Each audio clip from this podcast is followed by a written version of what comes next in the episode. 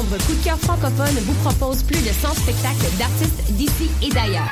Place à l'audace et aux découvertes avec Bernard Adamus, Galaxy, Ariane Moffat, Marie-Pierre Arthur, Salomé Leclerc, Safia Nolin, Félix Diop, Les Hôtesses d'Hilaire, Fanny Bloom, Jérôme Minière, Mara Tremblay et plusieurs autres. Pour tout savoir, consultez coupdecoeur.ca. Coup de cœur francophone, une invitation de Sirius XM.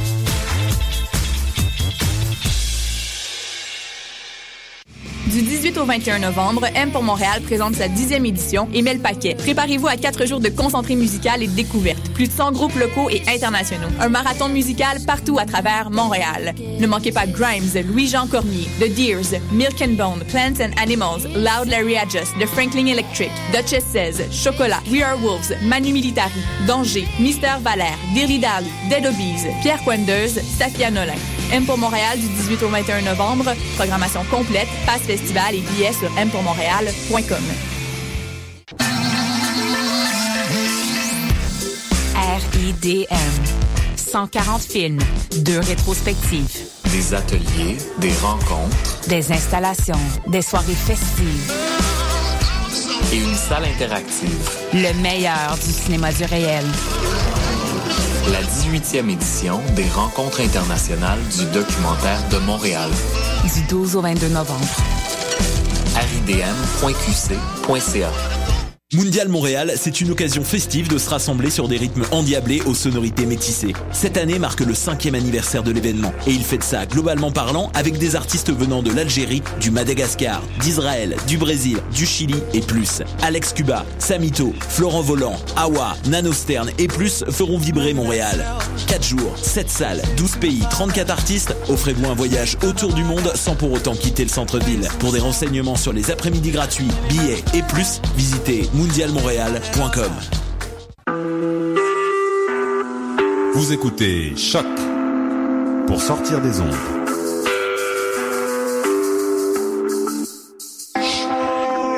Podcast, musique, découverte. Sur choc.ca.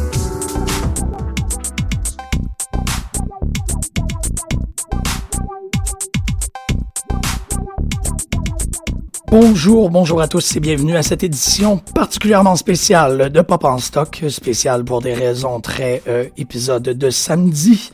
Bonjour et bienvenue chers auditeurs, mon nom est Jean-Michel Bertium et on s'est dit que le studio pourrait euh, être grillé de belles compagnies aujourd'hui c'est pour cette raison qu'on a invité nul autre que le voyageur du fin fond de l'univers de l'afterpop, Antonio Dominguez Yeva? Bonjour. Léva, salut. Euh, ainsi que le, le comment comment est-ce que je peux dire ça? Le, le doctorant et l'expert euh, dans l'abysse filmique Simon Laperrière, Jean-Michel, bonjour. la grande reine du rock québécois Hélène Lorrain, Bonjour. qui est aussi ma co-animatrice euh, Oui. à l'émission. Je suis vraiment content de. En fait, cette semaine, ça a été quand même assez euh, assez euh, intense pour vous deux là, de faire euh, deux émissions. Oui. Félicitations pour votre épisode sur euh, James Bond. By the way. Merci. Et un invité tout spécial qui euh, nous vient euh, du vieux continent. Monsieur Gérald, bonjour. Bonjour, merci de m'accueillir. Simon, je te, je te, je te laisse l'honneur de présenter En monsieur. fait, on se présente toujours bien par soi-même. Gérald, pourquoi t'es ici? Que Alors, représentes-tu? Beau. euh, je viens travailler pour euh, Éléphant Classique. Depuis euh, le mois de février, je j'œuvre euh, à, la, à la fondation de, de ce premier euh, de ce premier événement autour du, euh, du cinéma restauré qui aura lieu à Montréal. Euh, depuis deux ans, je travaille. euh, J'épaule Thierry Frémaux, le, le délégué général du Festival de Cannes, euh, au sein de, de Cannes Classics. Euh, c'est la section du Festival de Cannes qui concerne donc les, euh, les films restaurés, les documentaires cinéma, les hommages et le cinéma de la plage, où on montre euh, pas mal de, films de, patrimoine. Euh, J'ai aussi participé à la création du premier marché du film classique euh, au monde. Et depuis 2009, euh, je travaille aussi au Festival de Toronto en tant qu'attaché de presse, qui était ma formation initiale, toujours cinéphile, mais auparavant, voilà, j'ai été attaché de presse dans une autre vie. Et je vous entends à la maison. Je vous, en- je vous entends jusqu'ici vous poser la question de mais pourquoi est-ce qu'on a rassemblé tous ces gens-là en studio? C'est quoi le thème unificateur qui pourrait venir tous nous euh, créer cette coalition-là radiophonique à Pop en Stock? Aujourd'hui, on va parler de de nanar, ou plus spécifiquement de la nanarophilie, de la lecture au second degré de, de films. Euh, c'est un podcast qui accompagne la sortie d'un essai qu'Antonio et moi avons coécrit, Éloge de la nanarophilie aux éditions du Murmure, collection Borderline, collection très très pop.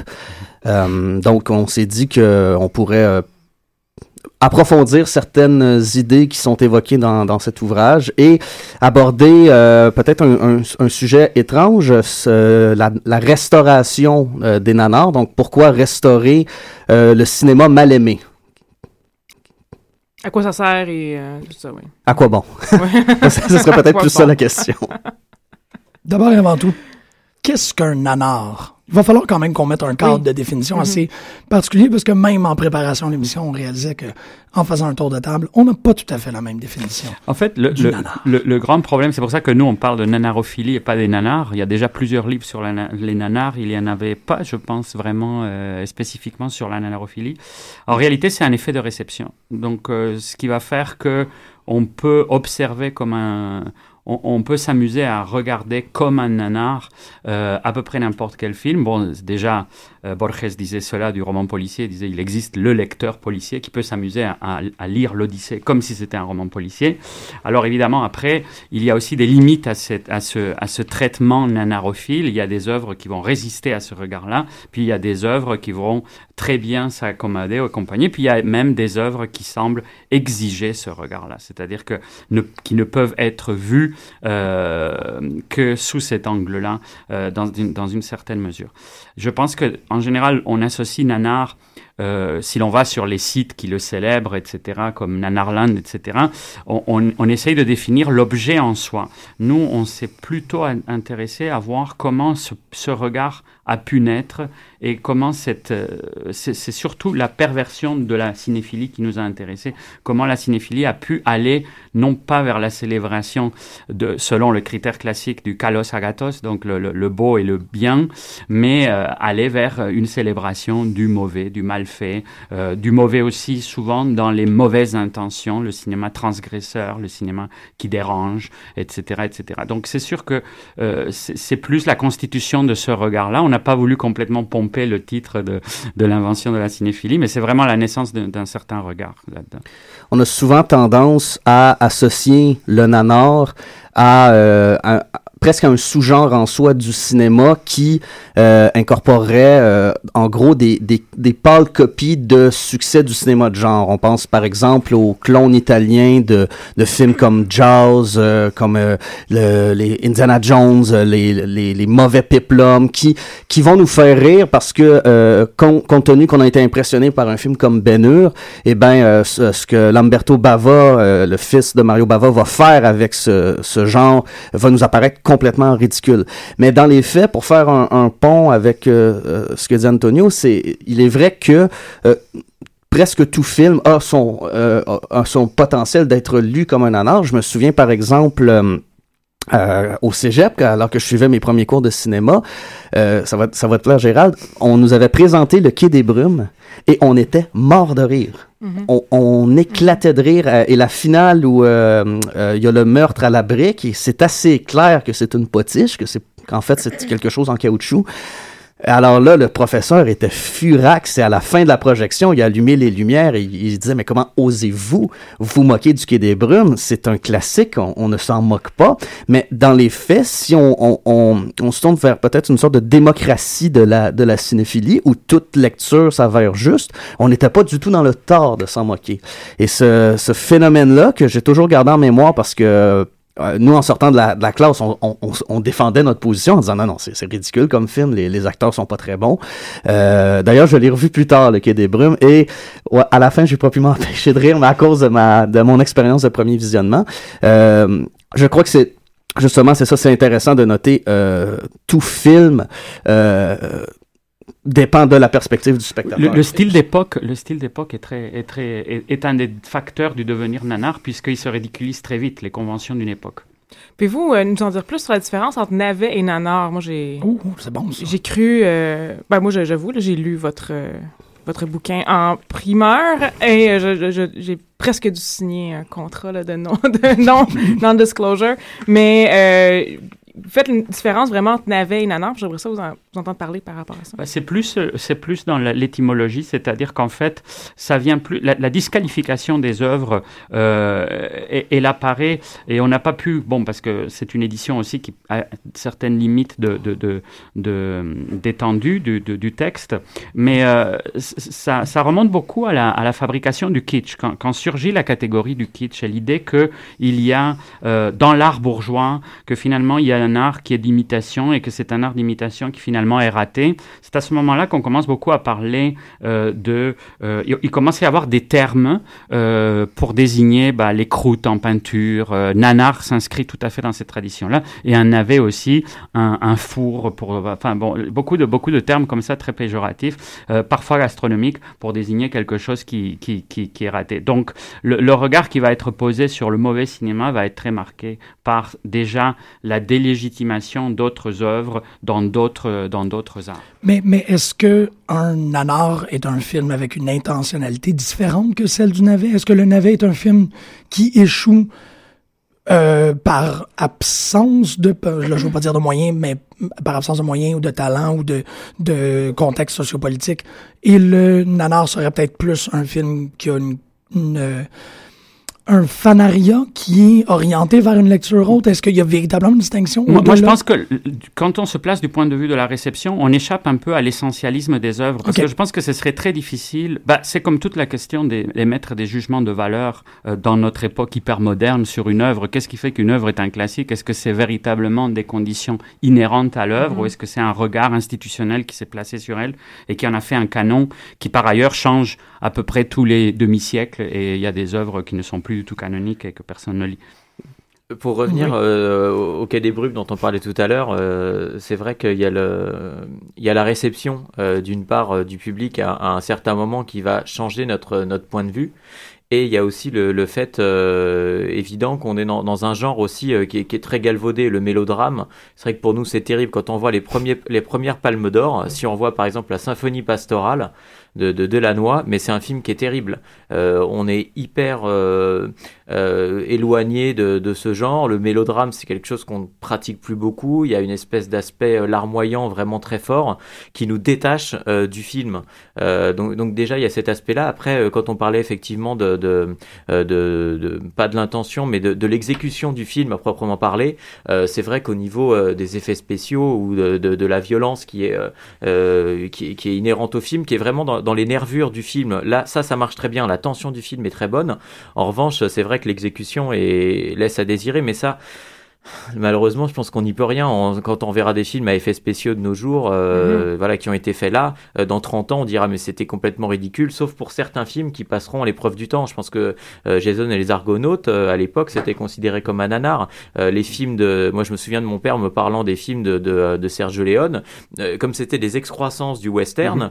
euh, on considérait ça comme de l'art impur. Et donc mon père préférait les, les films de les films de Sergio Leone parce que justement il y avait cet aspect impur, euh, aspect que voilà chose qu'il m'a transmise, euh, puisque je préfère ne, je préfère de loin Leone à, à John Ford, mais bon ça on- voilà c'est Oui, mais il a éclipsé, le, le- le spaghetti a éclipsé le western classique. Ça, c'est assez fascinant dans le, dans le regard. Les gens regardent avec beaucoup plus de, plus de plaisir euh, les, les, les dérivations. Et ça, c'est très, très curieux parce qu'effectivement, pendant très longtemps, le fait d'afficher comme une imitation, et ça lui a été reproché tout de suite, l'idée qu'il qu'il profanait l'imaginaire du western, qui était l'imaginaire identitaire des États-Unis, etc. Alors que la célébration de la frontière et des valeurs américaines du cinéma du western classique nous est devenue euh, assez étrangère en général. Je pense qu'il y a, c'est- c'est- ici maintenant, c'est que- presque une question politique d'apprécier ce film. Je crois aussi que ce qui est, ce qui est très complexe, c'est que on, on dirait qu'on peut objectivement dire ce qu'est un navet. C'est un mauvais film, c'est un film qui échoue à ses intentions. Encore là, on peut euh, pousser un peu en disant ouais mais le, le navet des uns et le, et le chef-d'œuvre des autres. Euh, mais je dirais que la, la différence fondamentale entre le navet et le nanar, c'est que le navet n'a pas de potentiel euh, comique inintentionnel. Euh, Ah, merci. Latent. C'est une Est-ce belle qu'on- précision, ça. C'est ça, je crois, la, la différence majeure. Euh, oui, on, on peut se- s'ennuyer devant la, la symphonie pastorale. Est-ce qu'on peut en rire? Est-ce qu'il y a des éléments qui vont faire que si on rassemble des, des jeunes, on leur donne des, quelques substances qu'on peut retrouver sur Sainte-Catherine, est-ce qu'ils vont avoir du, du, un, un- un plaisir de second degré Je pense devant pas. ce Je pense film-là. qu'ils vont trouver le film ridicule. Euh, je doute qu'ils arrivent à en rire beaucoup. Je, je, je pense qu'effectivement l'aspect euh, l'aspect humoristique euh, qui irrigue le nanar va pas ne, ne va pas être ne va pas être une constituante d'un film qu'on pourrait considérer classique et qui a mal vieilli, qui va devenir pas vraiment un navet mais quelque chose qui n'a plus vraiment qui fait plus vraiment sens et qui résonne plus en nous. Alors que le nanar, je pense qu'effectivement, euh, il va, euh, on, on va pouvoir euh, rigoler euh, du film, de ses effets spéciaux qui sont mauvais, du manque de rythme, de la faiblesse, de, de certains dialogues. Il y a vraiment des choses qui vont pouvoir être assez objectives et qui vont et qui vont déclencher le rire. Mais après, il y a toute la réévaluation de de de, de, l'histoire du cinéma qui va faire qu'on va avoir certains films considérés comme des nanars, les films de Bava où Freda étaient considérés comme des nanars. Aujourd'hui, on, on les voit voilà comme des euh, comme des chefs-d'œuvre. Six femmes pour l'assassin. euh, si on relit les critiques de positifs euh, euh, à la sortie du film, mais elles sont mais catastrophiques pour le film qui est considéré vraiment comme euh, comme, comme un nanar, vraiment un film de seconde zone à voir sur euh, sur les, les grands boulevards euh, entre deux euh, entre un café et euh, une tentative de drague, euh, voilà comme on peut voir dans les bonnes femmes de Chabrol. Vous parlez du fait qu'il y a des films qui deviennent nanars. En fait, les films deviennent nanars, que le, canon légitime change à peu près à tous les demi-siècles. Est-ce qu'il y a une formation de canon de, de nanars? Oui, bah, il y a les publications. On fait référence un peu à certaines œuvres qui, progressivement, précisément maintenant avec Internet, ça prolifère, les listes, Mhm. euh, etc. Sur les. euh, Après, on se rend compte que. C'est pour ça que je pense que c'est aussi un regard qui, qui, qui n'est pas fixe. Un regard qui a évolué. Nous, on, ben, a retrouvé beaucoup de, de les ancêtres chez les surréalistes, la façon dont les surréalistes avaient un regard totalement décalé sur la production cinématographique, à quel point ils s'étaient opposés à la, à la sacralisation du cinéma comme septième art et comme quelque chose qui allait être vénéré comme un nouvel art bourgeois, alors qu'ils disent non, non, il faut que ça reste le, le cinéma of attractions du début, il faut que ça reste un truc complètement euh, populaire, carnavalesque, etc., etc. Et c'est là son vrai potentiel d'étonnement et parce qu'il ne respecte pas les codes euh, de la bienséance euh, littéraire, euh, théâtrale, Mhm. architecturale, etc., etc. Donc je pense que c'est un regard qui a, qui a muté, qui est en pleine mutation encore maintenant. Ce qu'on se rend compte, c'est que quand on voit ces listes-là, euh, il y a des choses qui sont... les, les listes elles-mêmes montrent que c'est quelque chose de très hétérogène. Parce que vous allez avoir des choses dans à peu près toutes les listes sur les nanars. Vous allez avoir Rocky Horror, dont on a parlé, puis on venait juste de dire que finalement, ça peut être considéré comme quelque chose qui n'est pas un nanar. Mhm, c'est mhm. quelque chose qui est qui est déjà lui-même dans le deuxième degré, etc. Ça Mhm. correspond beaucoup plus à la catégorie du camp tel Absolument. qu'il Oui, avait oui, été oui. établi dans ces années-là. Il a été conçu de cette façon-là. Mhm. Ceci dit, il, il est passé dans le, dans le canon. Euh, le, le canon nanar va avoir certains films d'horreur que d'autres vont considérer au contraire comme des chefs-d'œuvre légitimes du champ de l'horreur. Euh, des mélodrames. En fait, l'outrance, en général, beaucoup tout ce qui est de l'ordre de l'outrance, Mhm. que ce soit un style d'époque très marqué, comme ce que tu disais pour le réalisme magique des années 30, que ce soit par, par rapport à des mélodrames très codés euh, de- des années 40 ou 50, etc., ça peut prêter. Après, on se rend compte que c'est pas n'importe quel film de cette production-là, qu'il y a quelque chose. Alors, des fois, c'est des, c'est des, c'est des phénomènes d'appropriation avec euh, le, le magicien d'Oz, par exemple. C'est c'est un truc qui a été beaucoup parce que il a été remonté avec Pink Floyd, Dark Side of the Mhm, Moon, il a été refabriqué. Enfin, on voit aussi surgir autour de ça un peu la naissance de toute une culture qui prolifère maintenant dans la réappropriation sur Internet, sur YouTube, etc., etc., et, et qui a en grande partie euh, à voir avec les premiers euh, fan clubs de nanarophiles, etc. C'est c'est une des expressions et un des devenirs possibles de la nanarophilie. Puis à cet égard-là, je, je relance pour une autre question. Euh, au début, tu as dit que c'était euh, les nanars, c'est un effet de réception, mais est-ce que les nanars serait pas aussi un effet de distribution, de circulation? Ben, certains genres, comme on l'a dit tout à l'heure, il y a certains genres qui ont été un peu condamnés à être dans ce genre de limbe ou à être reçus de cette façon-là.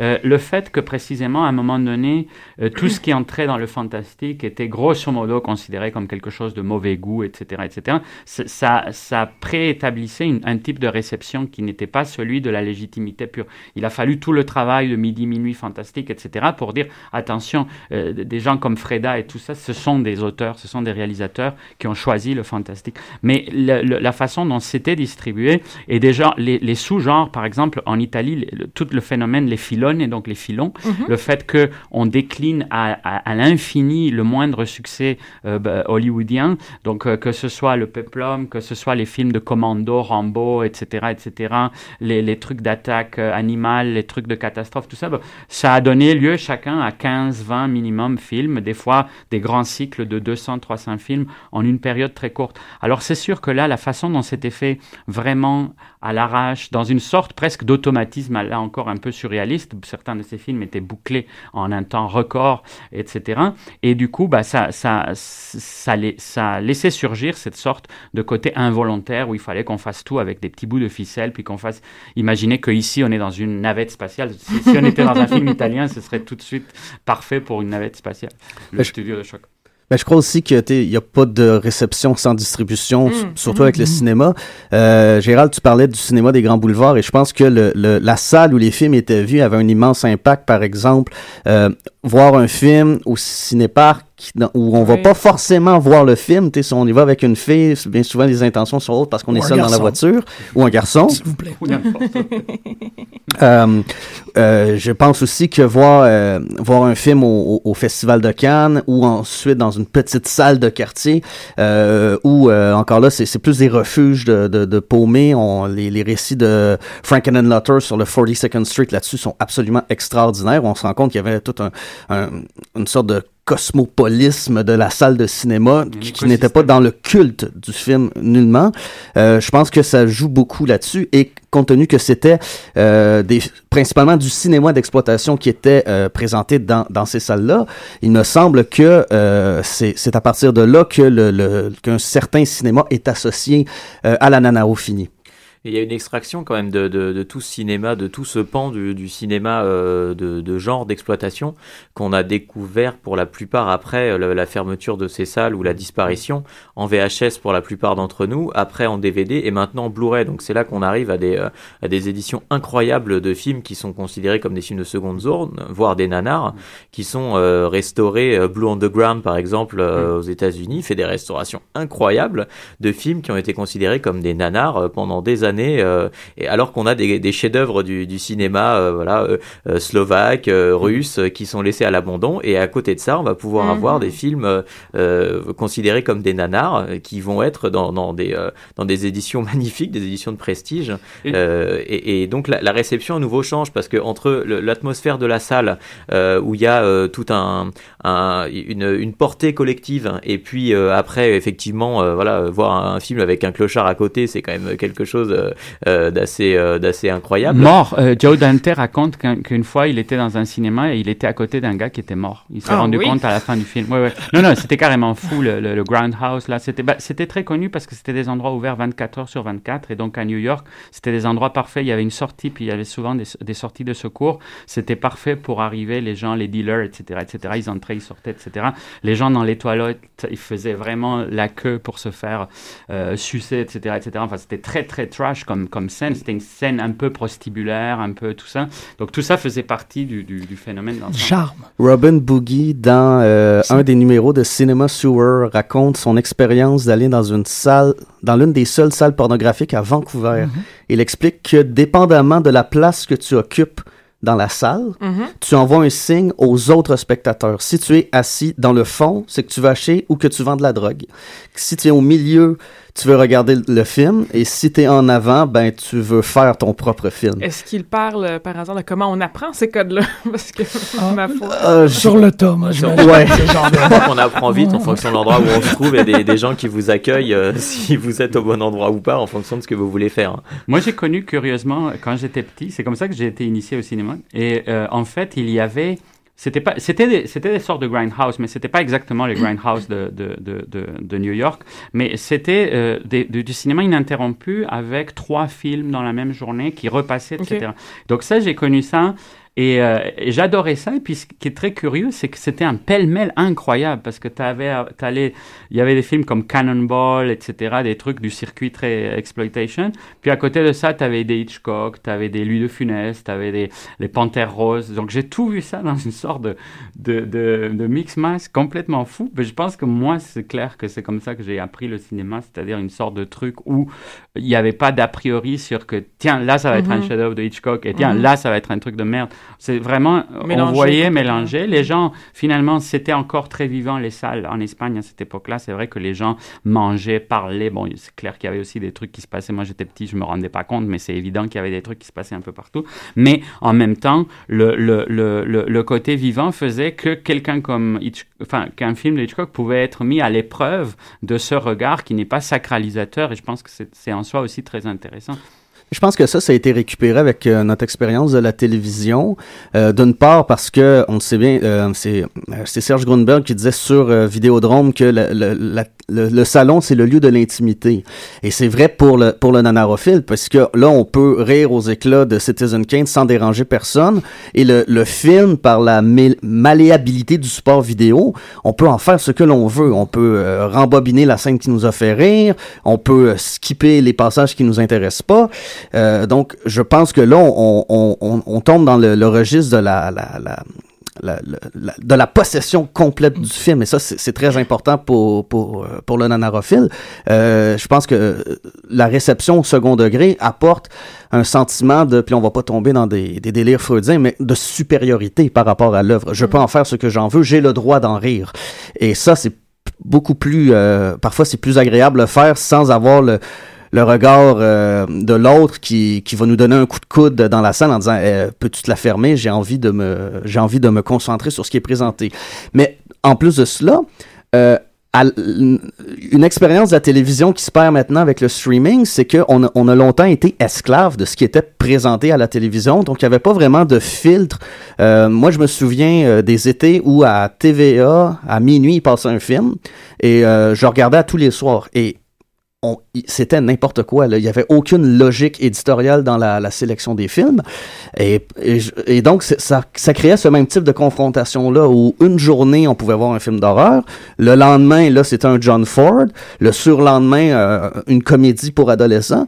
Je me souviens même, par exemple, euh, une soirée où j'allais... euh, euh, manquer le film pour euh, X raisons, je revois dans le téléhoraire, tiens, un film d'horreur italien, j'adore le genre, Les damnés de Visconti. J'étais persuadé à cause du titre que c'est un film d'horreur italien. Et euh, quelle a pas été ma, ma surprise et aussi ma déception de me rendre compte, ok, bon, c'est pas un film d'horreur, mais c'est italien, il y a des nazis, mais c'est pas un nazi exploitation, mais j'avais quand même regardé jusqu'à la fin. Mais c- ça soulève une, une très intéressante question parce que vous parlez d'une. euh, vous, vous parlez de façon très nostalgique de votre apprentissage du cinéma dans le temps où il n'y avait pas de euh, highbrow, lowbrow, ou du moins que vous n'aviez pas les échos de ce type de catégorisation de grand art, de petit art, et ainsi de suite. Euh, Est-ce que vous croyez que maintenant qu'on on a sacré l'art du cinéma, maintenant qu'on est rendu qu'il y a la liste populaire de Internet Internet Movie Database qui détermine que Shawshank Redemption est le plus important film de l'histoire du cinéma, et une fois de temps en temps c'est Godfather 2, là, c'est comme une espèce de petite... Attends que Star Wars épisode 7 sorte. Ouais, on va avoir une nouvelle entrée 90. Non, mais euh, tu vois, oui, mais c'est ça, mais c'est un très bel exemple ce que tu dis, parce que quand Dark Knight, euh, le deuxième Dark Knight est sorti, immédiatement dans la première semaine, il y avait, des, il y avait déclassé tout le reste, et là, bon, tranquillement, ça s'est normalisé au fil des mois. Est-ce que cette idée-là de faire la liste compréhensive et exhaustive du classique force le cinéphile, en quelque sorte, d'aller explorer l'autre côté du miroir. Est-ce que la, nano- la nanorophilie, en quelque sorte, est une réaction à ce type, euh, à cet archétype, si on peut dire, post-cahier du cinéma, grand art, grande œuvre, et là, tu as toute cette, euh, toutes ces, ces cinéphages de l'autre côté qui font non, non, non, non, non, non. Allez voir X, Y, Z. Vous pouvez aller chercher autant de qualité euh, en termes de, de public Ben- à The Room qu'à Citizen Kane. Est-ce qu'il y a une réaction? Moi, euh, là, euh, en ayant parlé, les ayant invités pour un cours, les gens du douteux, où ils ont présenté la doutologie précisément et ils s'expliquaient pourquoi ils avaient cette passion. C'est c'est un collectif ici à Montréal important qui, qui vénère un, un- un- un- presque une époque en réalité, les années 80 en général. Puis, euh, bon, à partir de là, il y a beaucoup d'autres choses. Mais ce qui était assez intéressant, c'est que Tommy, lui, il disait précisément que il y a tellement de manque d'inventivité dans le cinéma mainstream en général que Contemporain à peu- en ce moment. contemporain Oui. qu'à peu près n'importe quel film qui n'est pas prétentieux Mhm. par rapport à ces codes-là devient une sorte d'expérience à la fois un peu libératrice des, des conventions et puis aussi euh, donne des idées. Moi, je pense que ce n'est pas un hasard si la plupart des réalisateurs, beaucoup de réalisateurs intéressants en ce moment, euh, on sent bien qu'ils sont passés par l'éducation aussi nanarophile, c'est-à-dire qu'on sent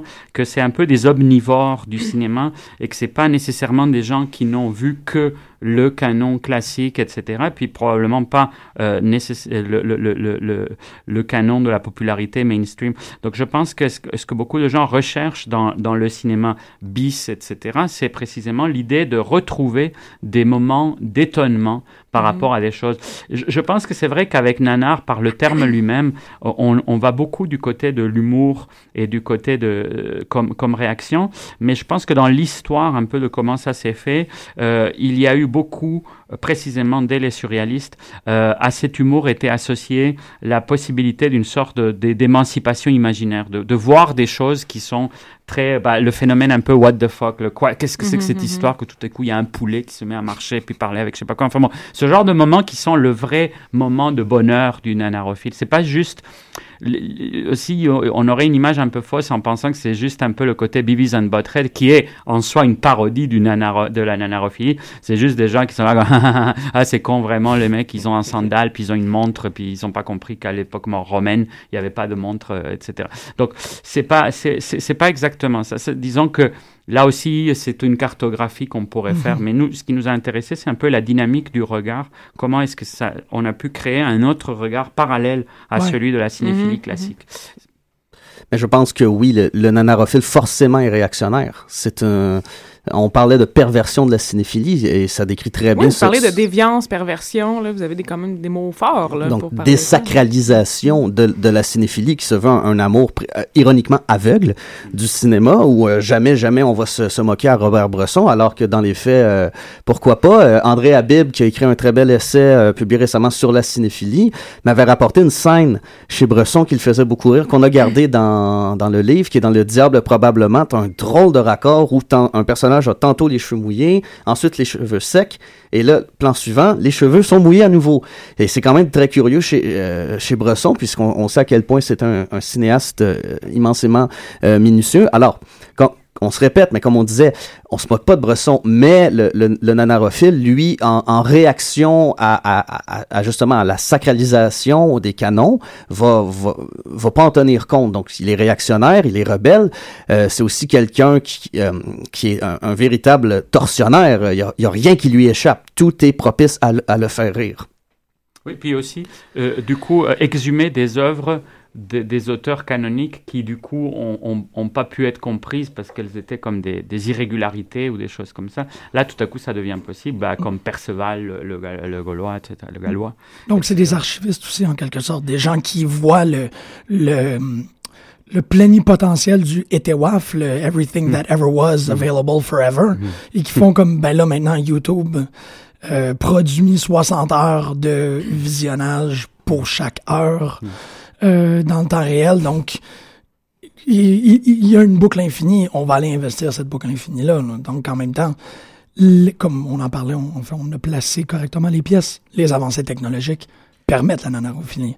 Oui, oui, oui. Je pense que une des choses qu'on disait, par exemple, dans la, révolution du VHS, qui a été importante aussi dans le mode de consommation privée, c'est la sociabilité privée. Je pense que tu disais par rapport aux substances, ça a été très important. C'est clair que ça a été très pothead à un moment donné, la, la, la nanarophilie. Puis bon, ça aussi. Ça l'est encore à ce jour. Oui, oui, ça l'est encore. non, mais c'est clair. Non, et puis moi aussi, ça a été, ça fait partie aussi de l'initiation dans tout ça. C'est que c'est clair qu'à un moment donné, euh, ce qui est rigolo, c'est d'avoir ce type de soirée où tout le monde s'éclate autour d'un film. Et, à ce moment-là, c'est un peu un test de, de mettre un film à l'épreuve de ce regard-là, précisément. Est-ce qu'il peut être, est-ce qu'il y a des effets de sens qui sont nouveaux, qui, qui, qui, qui peuvent surgir? Et c'est là où c'est clair que des gens se sont amusés pendant des heures. Bah, c'est ça, avec le magicien d'Oz, avec, euh, avec toutes sortes, de, avec toutes sortes de, de, classiques qui ont été vus non pas dans le sens du récit tel qu'il prévoit être consommé, mais qui l'ont vu en détournement. En regardant des codes aussi, ça, a été beaucoup le chercher d'autres codes de compréhension, les présenter comme des allégories gays ou des choses comme ça. Ça, c'est sûr aussi que ça a contribué à ajouter de l'ironie sur des figures très autrement qui auraient pu être vues comme tout simplement très, très dépassées. On, on évoquait tantôt le, le, les, les, drôles hasards de, de, la, de la restauration où, euh, Gérald, tu mentionnais que c'est quand même curieux qu'il y a de, des grands films qui sont toujours... Euh, euh, qui ont, Exactement, qui sont nullement disponibles aux, aux cinéphiles, alors que des, des films qu'on se dit qui, devraient, qui gagneraient à être relégués aux oubliettes ont droit à des éditions dignes de, de Critérion. Euh, cette année, par exemple, c'est il se passe quand même quelque chose de très curieux. C'est d'une part, la Cinémathèque française est en train de travailler d'arrache-pied sur une restauration du fameux Napoléon d'Abel Gans, le montage de 6 heures. Années, oui qui va être une, euh, une restauration fantastique. On se bat pour enfin pouvoir voir euh, The Other Side of the Wind d'Orson Welles. Et pendant ce temps, euh, Synapse nous sort Manos, The Ends of Fate, euh, restauration qui a été présentée à Fantasia, qui est absolument magnifique, où enfin on voit des détails qui nous étaient, euh, qui nous étaient euh, invisibles auparavant sur les copies VHS, comme par exemple, mais, mais les détails étant les, le zipper des costumes, okay, euh, le ouais. fait que le, le pauvre chien euh, visiblement peur. C'est un chien qui est paniqué, on le voit dans ses yeux. Et auparavant, on, on pouvait pas parce que la, qualité était trop mauvaise. Et donc, Bon, pour les nanarophiles, c'est super. On peut, on peut revoir le film et le soumettre à nouveau à une nouvelle perspective nanarophile, puisque là, il y a des éléments qui, euh, qui surgissent à l'écran qui auparavant n'étaient pas perceptibles. Mais ça soulève le débat. À quoi bon? On arrive toujours même euh, à ce dont on parlait au tout début, c'est l'impureté du cinéma, puisqu'on a Napoléon qui est une œuvre de prestige, qui va être qui est restaurée par la Cinémathèque française, voilà le temple de la cinéphilie. Donc ça va être, euh, ça sera peut-être à Cannes, à Lyon, euh, dans, dans, tous ces, euh, à Bologne, dans, dans, tous ces festivals du cinéma restauré où il y a une, une patine, un cachet qui est apporté aux, aux, aux œuvres qui comptent. Et à côté de ça, est-ce qu'il y a un marché pour que euh, beaucoup de gens aillent voir le Napoléon de 6 heures hein, d'Abel Gans mm -hmm. euh, par rapport à un film euh, qui est considéré comme un navet, mais qui va marcher en Blu-ray, en DVD, qui sera en qui, qui va être vendu aux chaînes de télévision, que toi, moi, toi, on va aller voir parce qu'effectivement, ce sont des films dont on a un souvenir assez profond, assez marquant, et quelque chose qui nous a plu à en donner, et on sera peut-être une bonne cible pour pour acheter. Euh, donc on en revient à l'économie du cinéma euh, par rapport euh, à des œuvres prestigieuses et des œuvres de seconde zone, mais qui euh, par un autre côté, alimente euh, tout, toute, la, toute la production cinématographique, comme la VHS euh, inondait euh, le, le, le euh, voilà, les, les vidéoclubs et, et après, euh, effectivement, entrait dans, dans, dans, la, dans, dans la sphère de, de l'intime. Euh, et on voyait, on a vu, je, je, suppose, ici à cette table, plus les Cronenberg en VHS, plus les Romero en VHS. Voilà, les, les films qu'on pouvait pas voir normalement et que les, les loueurs de, de VHS refusaient de, de vous louer et que les parents vous louaient sous le manteau. Euh, par rapport euh, voilà à des Visconti euh, par rapport le Guépard je l'ai vu bien plus tard j'ai vu Romero bien avant. Euh, je pense que je suis pas le seul dans ce cas-là mais parce que y a, je pense que là on en revient à l'économie du cinéma et donc au marché et puis toujours ce, pour moi ouais il y a vraiment cette cette idée d'impureté du cinéma ce, ce côté voilà l'œuvre dans toute sa splendeur et puis à côté de ça bah, le cinéma il y a quand même un côté euh, plaisant on a envie de, de, de, de se faire plaisir c'est cet art populaire qui, oui, qui rejoint ça. il y, y, a des œuvres qui qui, qui s'en sont fait tout à fait l'écho. Le Ed Wood de Tim Burton, c'est ça qui est assez hallucinant parce qu'au fond, c'est cette immense euh, euh, production, grand blockbuster, qui au fond est la célébration du, Mhm. euh, de l'emblème du nanar finalement. Et, et, et, et on sent tout l'amour. Je, pense qu'on comprend très bien avec Tim Burton c'est quoi l'amour qu'on peut avoir pour ce cinéma-là. Parce que finalement, c'est aussi, ça rejoint, puis ça rejoint beaucoup l'imaginaire nord-américain d'une certaine démocratie à la fois de la vision et de la production. C'est le côté, ce gars-là, il voulait être Orson Welles. Euh, il n'avait pas le talent nécessairement, ou il a en tout cas pas eu les possibilités matérielles, etc., etc. Et, en même temps, il a essayé. Puis c'est clair que c'est très marqué dans l'ethos de Tim Burton, mais qui correspond globalement, vu le succès de l'œuvre, correspond à toute une façon de voir et qui est très présente dans le dans l'internet. C'est cette idée que bon, ne laisse pas que la- l'absence de moyens, etc., t'empêche d'essayer de réaliser ton rêve. On verra ce que ça donne, et puis cette sorte d'authenticité que tes soucoupes volantes soient deux petits trucs, etc., qui est l'ouverture du film de Burton précisément. Bah, c'est- comme un charme ajouté. C'est ça qui ça devient assez cu- curieux, c'est qu'à l'époque où on est capable de faire le, le- le- que, que le vraisemblable s'est rendu jusqu'à l'imaginaire et qu'on peut faire des choses euh, de l'imaginaire, les rendre complètement vraisemblables, il y a comme une sorte de nostalgie du moment où l'imaginaire devait se fabriquer un peu comme quand on est enfant et qu'on ne veut pas le jouer le plus perfectionné, ne s'amuse pas beaucoup, mais qu'une petite boîte à tissu fait parfaitement l'affaire. Et, euh, je pense qu'il y a quelque chose de ça aussi dans, euh, cette pulsion. C'est intéressant que tu amènes l'exemple de Plan 9 from Outer Space d'Ed parce que selon Stephen King, c'est un film qui n'est pas du tout drôle. Au contraire, il est très triste puisqu'il s'agit du dernier film de Bela Lugosi, qui est une des plus grandes figures du cinéma d'épouvante et qui apparaît là-dedans comme un, un cocaïnomane euh, fini. Et il, a- l'air lui-même euh, d'un vampire. Et donc, le sous-texte biographique du film aux yeux de King, euh, en tant que spectateur informé, euh, c'est pas ça. Il n'y a absolument rien à rire là-dedans.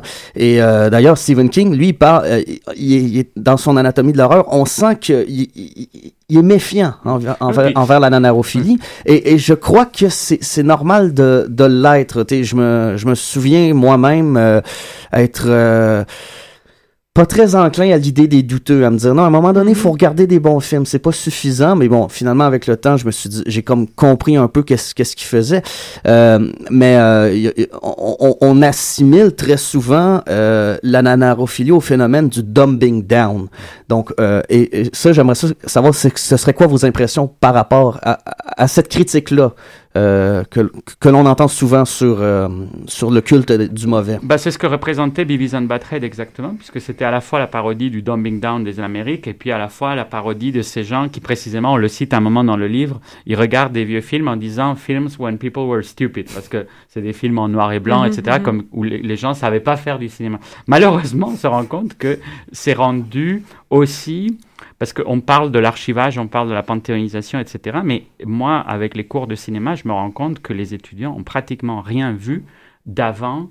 Euh, bon, on pourrait presque dire, pour faire rondement le nouveau millénaire, en réalité, on peut aller un peu vers les immenses classiques populaires des années 90, 80 qui ont un peu gardé leur, Mais encore là, on a vraiment des surprises. On se rend compte que là, il y a des cohortes entières qui ont pratiquement rien vu, de, qui, qui datent pas des, des 10, 15 dernières années. Donc en réalité, on parle aussi d'un truc qui est en train de s'évanouir. Et, et, évidemment, nous, comme on est tous des grands amateurs de toutes ces choses, etc., c'est- on, on est un peu déconnecté. Moi, à chaque fois, je suis surpris. Et, et- et il faut se rendre aussi compte que la culture euh, populaire fonctionne sur une sorte d'obsolescence programmée et que les gens oublient massivement.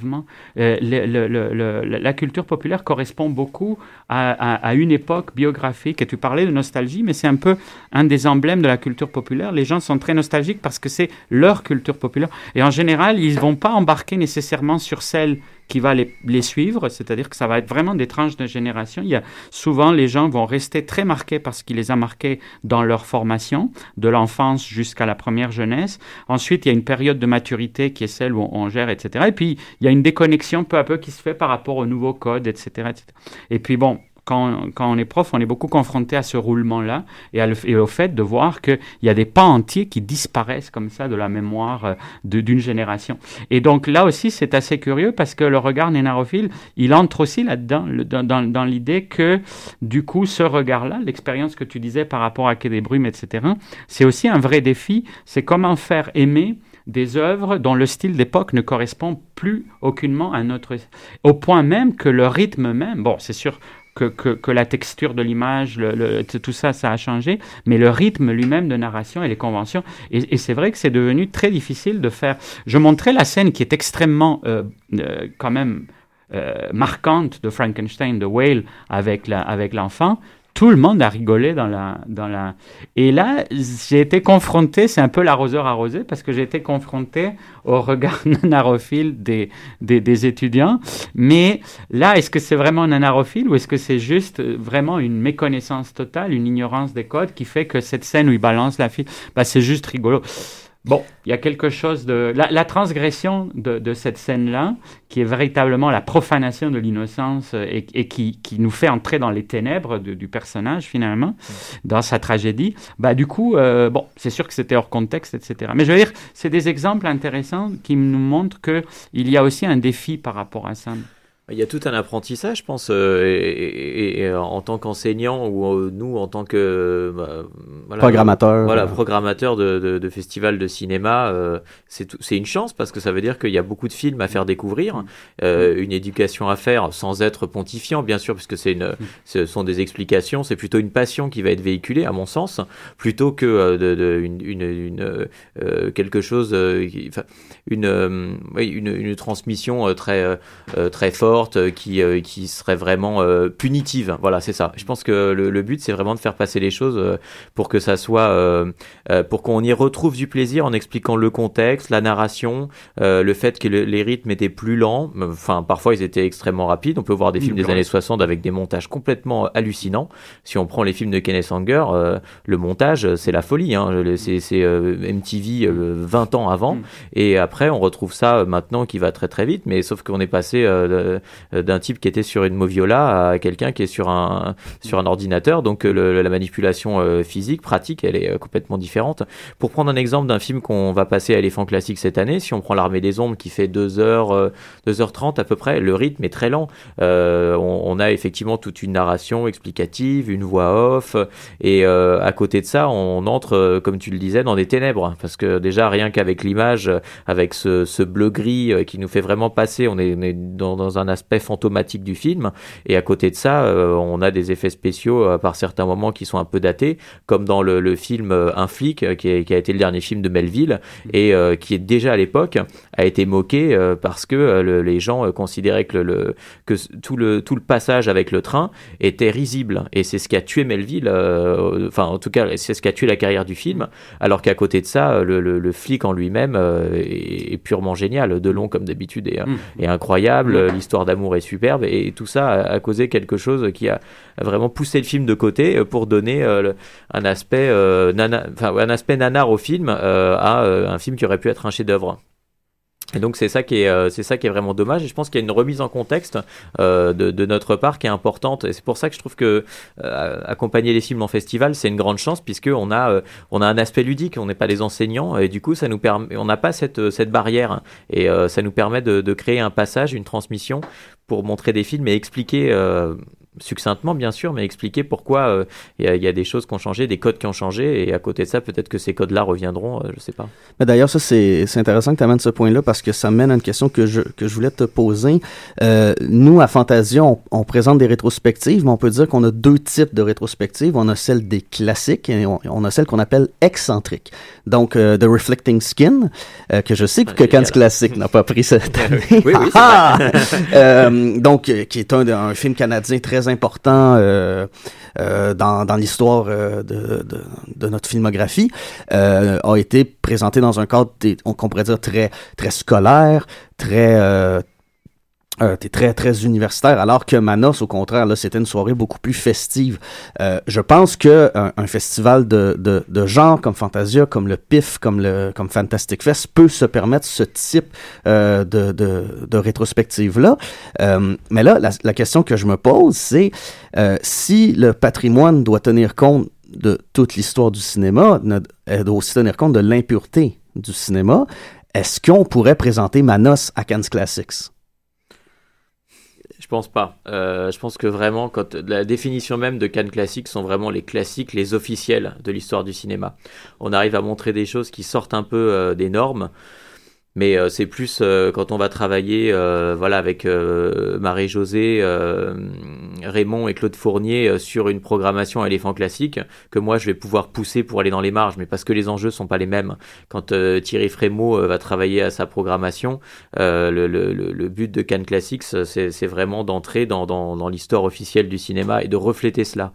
après, ça veut pas dire qu'il n'y a, a, pas de découverte, comme cette année on avait Panique de Duvivier, qui est un film génial, vraiment exceptionnel euh, et qui est un film euh, fantastique à mon sens. Vraiment, on entre dans dans dans, dans un dans, dans, dans oui oui dans une dans une partie euh, de polar fantastique. Donc on n'est pas dans les canons euh, classiques. On montre pas le guépard euh, tous les ans.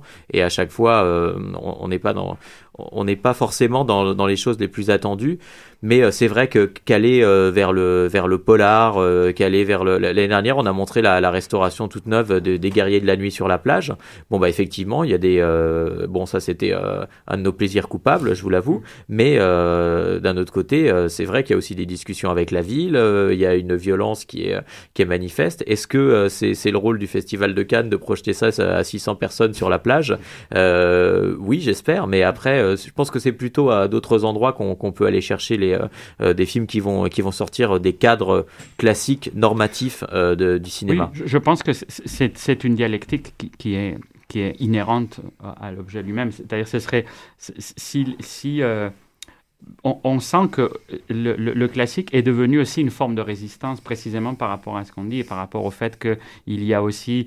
Euh, au fond, ce qui est assez intéressant, c'est que autant la nanophilie que la cinéphilie classique sont quand même des formes de résistance aussi à un autre type de, quelque chose, ce qui est vraiment mainstream, le récit complètement, euh, bah là, très marqué par, dans notre sphère occidentale, très marqué par, par tout ce qui est euh, production états-unienne et tout ça. Mais au fond, c'est précisément précisément un peu des façons de chercher des référents autres que celui que le marché euh, nous impose avec ses études de marché très précises. Ce film va plaire à des gens entre 18 et 22 ans, etc., etc., très formaté. Mais le marché récupère les codes oui, de la nanarophilie. Et ça, c'est un phénomène assez, euh, assez récent et assez intéressant où euh, on va acheter justement Manos sur le, en Blu-ray et va être carrément écrit sur la jaquette voici l'un des pires films de tous les temps. Donc pourquoi acheter ça? Parce que c'est mauvais. Et c'est quand même très, très, très curieux dans une logique de marché. Je pense que c'est un des rares cas où on vend au client quelque chose de, de, de, de médiocre. On ferait pas ça avec une voiture. On ferait pas ça avec un... Avec de la musique, on va pas dire que Justin Bieber, c'est la pire soupe de tous les temps. Euh, Exactement. Et, et, à côté de ça, effectivement, pour oui. les films, on va les vendre comme ça. Ça devient un argument de vente. C'est très incroyable. Intéressant en littérature parce qu'on parlait tout à l'heure des, des styles d'époque et tout ça. Mais par exemple, on, on, on est tout le temps dans la dans l'attente du nouveau Goncourt, etc. Quand on regarde les premiers Goncourt, en général, c'est de la daube, mais véritablement, c'est des trucs qui ont complètement... Mais les premiers Nobel aussi, les prix Nobel de littérature, ben, Ça, ça rejoint les Palmes d'Or. Ouais. Que... Oui, c'est un peu le même cas, ouais. oui. Et là, ce qui est assez curieux, c'est qu'en littérature, il n'y a pas eu de célébration possible des euh, mauvais romans. En tout cas, c'est pas encore... C'est pas encore arrivé parce que c'est tellement institutionnalisé, c'est tellement scolarisé dans un certain sens que le rapport à la grande littérature, c'est celui-là. Et il existe le culte, qui est quelque chose de différent. D'ailleurs, on fait des références mm -hmm. un peu sur la différence entre le regard nanarophilique et le regard cultiste proprement dit, mais des fois ils se rejoignent. Mais euh, en, en, littérature, finalement, il n'y a pas de possible consécration. On ne pourrait pas mettre sur la jaquette ce roman est tellement nul que vous allez euh, adorer. Je pense que c'est peut-être un nouveau truc qui va arriver d'ici ouais. 10 ans sur le modèle du cinéma, mais pour l'instant. C'est peut-être aussi parce que la, la, littérature, compte tenu que c'est une activité qui se fait généralement seule, à moins de, de faire la lecture à quelqu'un, euh, se prête moins à, à, la lecture au second degré. On, est ben, pas qu'elle se fait pas, mais qu'on est moins tenté à l'associer à, à l'associer à ce type de plaisir-là, puisque justement euh, Manos, euh, l'intérêt c'est de le voir avec des amis. Euh, alors qu'un roman qu'on vendrait comme le pire roman de tous les temps, euh, on, ce qu'on reste de faire, c'est l'acheter puis aller aller dans un bar, lire quelques pages euh, en gang et on ha ha ha. Euh, Oui, mais pense- D'ailleurs, les rares cas, parce que c'est un- éventuellement peut-être un projet de ce que je suis en train de euh, que je suis en train de faire un peu, mais ça commence sur Internet précisément. Il commence à y avoir des gens qui commencent à faire des comptes rendus de romans en soulignant les, les aspects qui sont très nuls, En etc. fait, il y a aussi des, des lectures publiques, par exemple, de, de, de biographies ou d'autobiographies euh, nulles, là, ou de, de Bah, personnages ouais. qui ne méritent vraiment pas d'avoir une Ouais. autobiographie. Il y a les prix Les- des les- pires les scènes de sexe. Oui, oui. Ouais, il y a les- pires scènes de sexe. dans- Donc peu à peu, ça s'en vient, mais c'est vrai que c'est beaucoup par rapport à Internet et, et- et, euh, à ce type de, de nouvelle collectivité virtuelle qui s'est créée. Puis justement- sur le modèle de, du, du. C'est ça, mais justement, on retombe dans le collectif rendu Oui, là. exact. Non, c'est Euh, un, un autre truc qui, ça, qui est assez drôle, c'est les lectures sur YouTube de fanfiction. et là, on- et certains vont même les adapter au, au cinéma, dans le, ben, au cinéma, sur format vidéo, dans le but de s'en moquer. Mais encore là, comme tu dis, c'est- dans le but d'être partagé. Donc, c'est pas quelque chose qu'on va faire euh, par soi-même pour son, pour son seul plaisir. On est toujours dans le cadre du cinéma comme art collectif, même quand on est, euh, en- même quand on est avec une VHS, un DVD, euh, un film euh, qu'on va regarder à la télévision sur le câble satellite, c'est assez rare qu'on regarde un film tout seul. Euh, moi, je regardais le film avec ma sœur. euh, après, euh, effectivement, euh, à l'adolescence avec des copains. Euh, dans le cadre des nanars, effectivement, ce sont des films qu'on regarde à plusieurs, euh, parfois imbibés, euh, parfois après avoir fumé euh, ou tout en fumant. euh. donc, il y a tout un accompagnement de, l'art enfin de, de- oui, de la collectivité et du collectif pour voir les films. Je pense que le, le cinéma, c'est vraiment pour moi un art accompagné. Même que maintenant, avec Internet, on peut être seul chez soi, mais euh, chatter en regardant un film ou, en- ou une émission de, de télévision.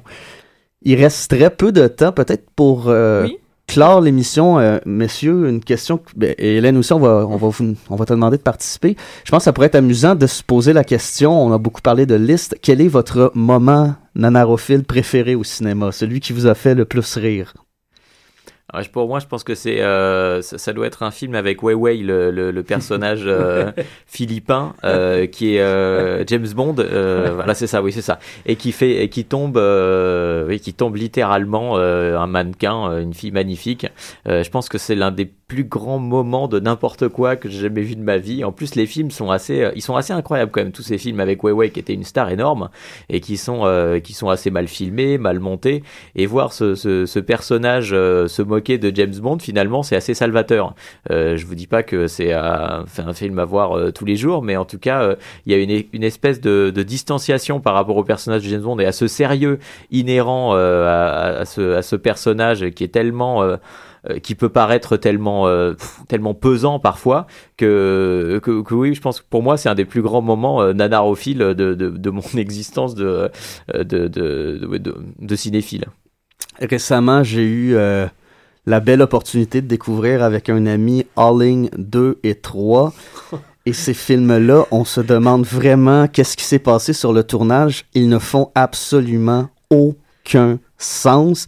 Le 3, il y a une scène absolument fantastique où euh, euh, un scientifique va rencontrer le président des États-Unis à sa piscine parce que c'est là qu'il reçoit euh, Oui, c'est ça, c'est les- ça. euh, je crois qu'il a un téléphone non? Il n'y a pas un téléphone qui arrive il y, a, il y a mieux que ça, c'est que à- euh, il converse sur le fait qu'il y a potentiellement des loups-garous en Australie, parce que, bien sûr, et éventuellement, le, le scientifique se tourne vers la caméra, donc il y a un regard caméra, il demande au président, mais pourquoi est-ce qu'on est filmé?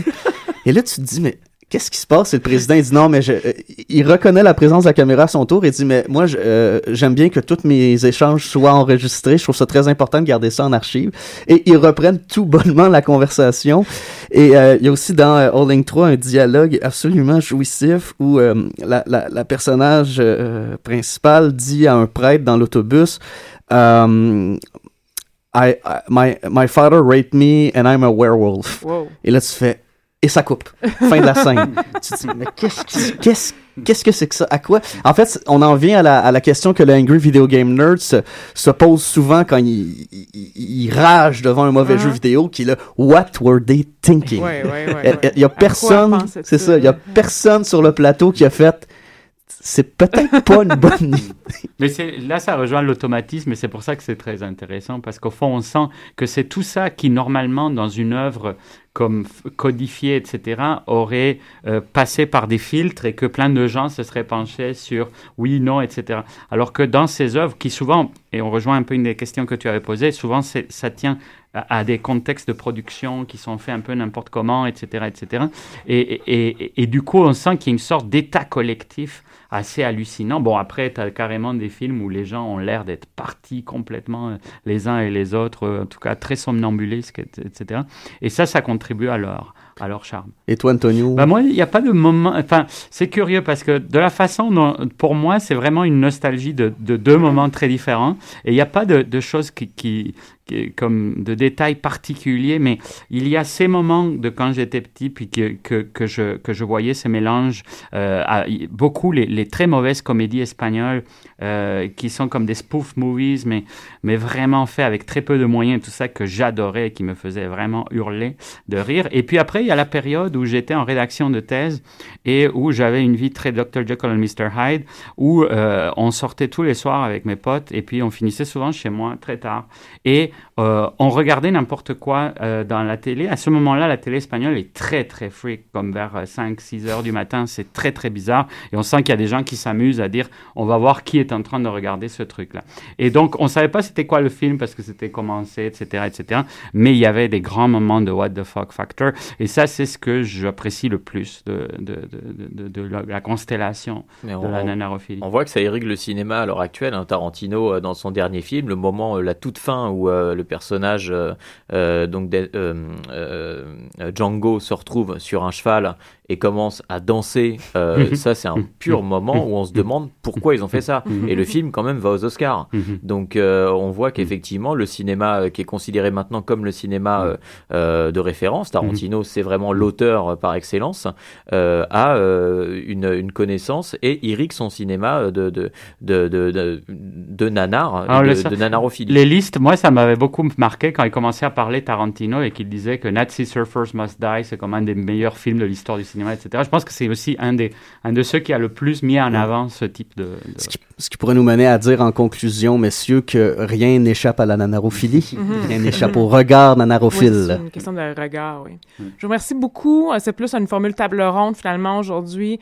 Antonio Dominguez-Leva, Merci. Simon Laperrière Merci. et Gérald de Chesso. Du Chaussois. Du Chaussois. Je m'excuse. Non, non, Du mais- Chaussois. Euh, je vous remercie beaucoup de votre participation aujourd'hui, un peu spéciale, un peu exceptionnelle. Euh, on, on se quitte là-dessus. On revient Pop en stock mercredi prochain et ça va être une émission qui va être animée par Jean-Michel qui a dû nous quitter durant l'émission. Merci beaucoup. Au revoir.